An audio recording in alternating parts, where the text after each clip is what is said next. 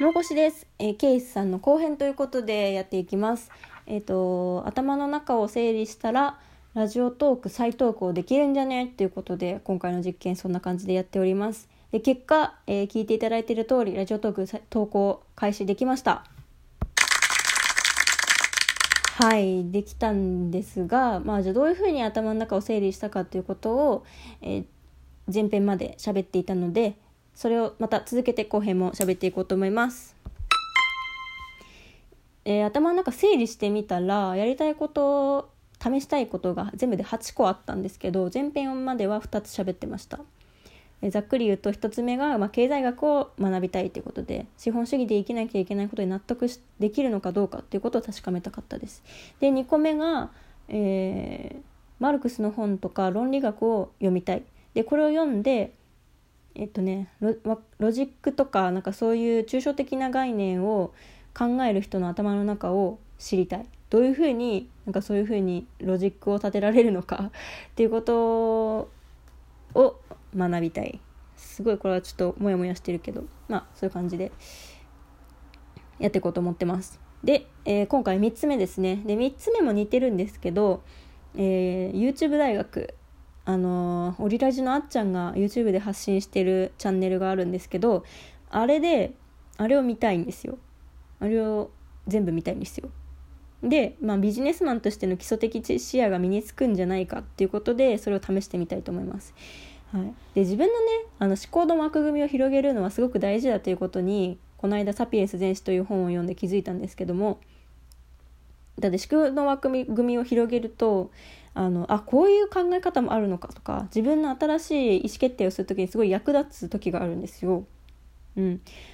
で枠組みを広めるために広げるためにはあのロジック立てて分かりやすく説明してくれてる人の助けが必要ででさっき言った経済学の時は池上彰さんの本を読むようにしてで他の分野あの YouTube 大学だと,、えー、と歴史とか世界史とかもざっくり教えてくれてるしあとビジネスで言うとあの有名な経営者本当にスティーブ・ジョブズとか本当にそこら辺の有名な経営者の役歴とかも教えてくれてるので、まあ、そういうのは知っといた方がいいなと思ってね今まで消費者の世界にしか私は学生の時はいないけどこれから社会人になって作る作り手側の世界に行くわけやからで作るということは誰かその買ってくれる人がいるわけでそのその先の人のことも知らないといけないんですよ。ってなったらもう世界全体の人のことを知らないといけないじゃんってちょっと私は思っちゃって、うん、だけどそんな何億人の人一人一人のこと知るのは無理だから有名なえー、と名の知れてる人をまずとりあえず知ってで先輩ビジネスマンがこれは、えー学んどいた方がいいよって言ってる基礎的なね教養は、まあ、今身につけといて損はないんじゃないかなということででそれを一番手っ取り早く知れるのは本よりも YouTube だなということであっちゃんの番組を見たいと思います。はい、でこれでまあ基礎的なねあの思考回路が身につくんじゃないかっていうことで試そうと思います。はい、今のが3つ目ですね。なので、えーまあ、123はすごくこう自分の思考を広げたいっていう部分だったんですけどえーっとね3123かえっとねこれから話すやつは、まあ、ラジオトーク関連です。はい。でやりたいこと4つ目がまずラジオトークの私のこの番組を 3C 分析とか 4P 分析に合わせて方針を固めていきたいと思ってます。あのビジネスマンのしっとり何なんていうの基礎的なところでなんかよく出てくるさやつあるじゃないですか。3C 分析。あの競合自社市場を知るとかさ。4P 分析は自分のプロダクトプライスプロモーションプレイスだっけ？うん。なんかなんかそういうなんか自分の持ってる サービスとかを分析してでまあ他にどんなラジオ配信者がいるのかなとか、まあ、他のラジオアプリボイシーとかあとは民放のラジオとかも聞いてみていろいろ分析したいなと思ってますね。はい。でまあそれを方針を自分のそれを分析したら自分のラジオトークの方針をもっと固められるのかどうかっていうことを試したいと思います。でそれに続けてやりたいこと5つ目なんですけど、まあ、そういう分析をやってみたらやってみて、えーと、ちゃんと毎日投稿を配信したいと思ってます。で配信そのね方針に従ってラジオトークを配信するって感じなんですけどで配信したらそれを聞いてくれる人は伸びるのかどうかっていうのを、まあ、試したいというか、まあ、やりたいことなんですよねそれを。はい、で、まあ、そこを実験したいと思います。はい、でやりたいこと6つ目がこの5つ目に聞いてくるんですけど、まあ、なんで聞いてくれる人を増やしたいかっていうところに関わってくるんですけど、まあ、やりたいこと6つ目がなんか誰でも変われる私がねラジオトークを配信したら、まあ、誰でも変われるんだ。なんだ簡単じゃん変わるのって。って思ってくれる人が少しでも増えたらいいなって思ってるんですよ。だからそういうことをやりたいって。うん思ってますね。やりたいこと6つ目。だからそのために私はえっ、ー、と本当に基礎的なあの睡眠運動食事とか。なんかもう本当にみんな誰でもやってること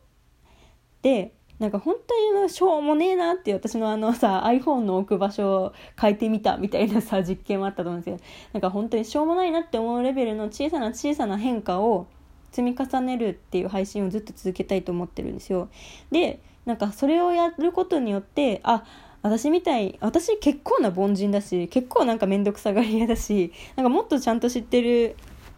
友達とかいっぱいいるしうんいるんだけどでもなんかそのこんな私でもちょっとずつ変わってるんだから聞いてくれてる人はあなんだ私もなんか全然変われるやんって思ってほしいんですよね。うん、なんかさ世の中ってさなんかいっぱい情報あるからさなんか専門家の人がすごい分かりやすく説明してくれてるからそのダイエットとか睡眠とかどんな運動しなきゃいけないとかなんか集めようと思ったら情報なんていくらでも集まると思うんですよだからみんなやりたやらなきゃいけないことは頭では分かってると思うんだけどでも変えられない人っているじゃないですか。私もそうなんだけど。うん、頭では分かっててしかもそういう本ってさすごく丁寧でじゃあ一日の食事をこれぐらいにしましょうとかでこんな食事をとりましょうとか何時に何時間寝るようにしましょうとかなんかなんていうの事細かにやらなきゃいけないこと書いてくれてるんですよ。親切に。行動行動ベースで。だから本当にやればいいだけみたいにしてくれてるのにでもできない人がいる めっちゃわかるんですよその気持ちだから変わるのってすごくこう壁があるというかハードルが高い気がしてしまって全然自分の生活を全然変えられないって悩んでる人も結構まだいると思ってるんですね私は。だけどなんかやらなきゃいけないことが分かってなったら何かしら変えられるの。でも何を変えたらいいのかっていうのが分からないからいけないんだって私は思うんですよ。うん。身近な本当に普通の生活私の生活と似たような生活してる人ってすごいいると思うからそうなんかノーマル人間の私が ザ・凡人な私が、えーと、やってるようなことはきっと他の誰かも、えーと、試せるようなことかもしれないと思って私はラジオを配信してます。ね、iPhone の位置を変えるとかそれを洗面所に置くとかなんかそのぐらいの行動だったらさ私もできるかもって思ってくれるかもしれないじゃないですか。どうだろう？聞いてくれてる人。うん。まだ全然そんなラジオ全然配信できてないから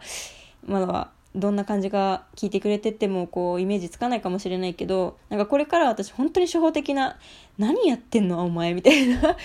えそんなん簡単にできるしみたいな。ラジオ配信するまでもないしみたいな。拍手するまでもないしみたいな。本当にしょうもないことでも全部配信しようと思ってます。はい。なんかね本当に本当にこう小さく一歩一歩やってったらきっと知らぬ間に大きな変化になってるよっていうのをあの実感してくれてる人が増えればいいなっていうことで基礎的な配信をしていきたいっていうことを、えーと、6個目の目標にしてます。はいですね。で今のが今その6個目までがラジオトーク関連ですね。はい。あ、で、7個目もラジオトークだ。えっ、ー、と、私ね、分かりやすく端的に話すことをやりたいんですよ。で今もねまだ全然できてないんですけどあの話がぶっ飛んだりとか論理的に喋れてなかったりとかして聞いてる人がストレスがあるような喋り方をしてしまう時がたまにあってすごい申し訳ないと思うんですけどえっとねラジオトークでこう毎日配信しながらなんかえっと自分の配信も聞きながら徐々にうまく喋れるようになるようにしたいと思ってます。だからラジオトークで分かりやすく端的に話せば、えー、普通の日常生活でもえーと、人に分かりやすく物事を伝えるようにできるようになるようん？できるよできる？ん？物事を分かりやすく伝わるように、えーと、できるようになるんじゃないかっていうことで、えー、実験したいと思います。うん、友達とかね恋人とかに普通に喋る時もね自分の考えは端的に喋れた方が、うん、いいコミュニケーションできるかなとも思うので、はい、やっていこうと思います。で最後ですね8個目が、えっ、ー、とこれはもうラジオと関係ないんですけどやりたくないけどやらなきゃいけないタスクの終わらせ方をいろいろ実験したいと思ってます。えっ、ー、と学校のね研究とか今あのもう研究に興味がないっていうなくなっちゃってるんですけどでも卒業はしなきゃいけないから研究はしなきゃいけないしでそれをこう効率よく終わらせることをいろいろ試したいと思ってます。先延ばしにしても終わらないからなんかなんとかストレスフリーでえーと、やりたくないことをやるにはどうしたらいいかっていうことを試行錯誤したいと思います。あとは皿洗いとかね掃除とかそういうのもやりたくないけどやらなきゃいけないことってあるじゃないですか。うん。なんかそういうのをこうどういうふうにプラスな感情に持っていけるかとか いろいろ試したいと思ってます。はい。まあそんな感じで私の頭の中8つ、えー、前編後編と話してきました。うん。なんかこれでラジオトークの配信する方向性が私の中でこう明確になったというかあこういうふうに分類分けして話したらいいんだなっていうのが分かったし話すだけじゃなくてこういうことを毎日試したらいいんだなっていうのを頭の中で分けて考えると、うん、自分の行動に落とし込めるのですごい良かったです。はい。だからあの皆さんもねなんか何もできなくてあのモヤモヤしてるみたいな時があったら一回紙に書き出して優先順位とかあの分類分けしてみたらいいかもしれません。はい、ということで、えー、明日はこの中から一つ試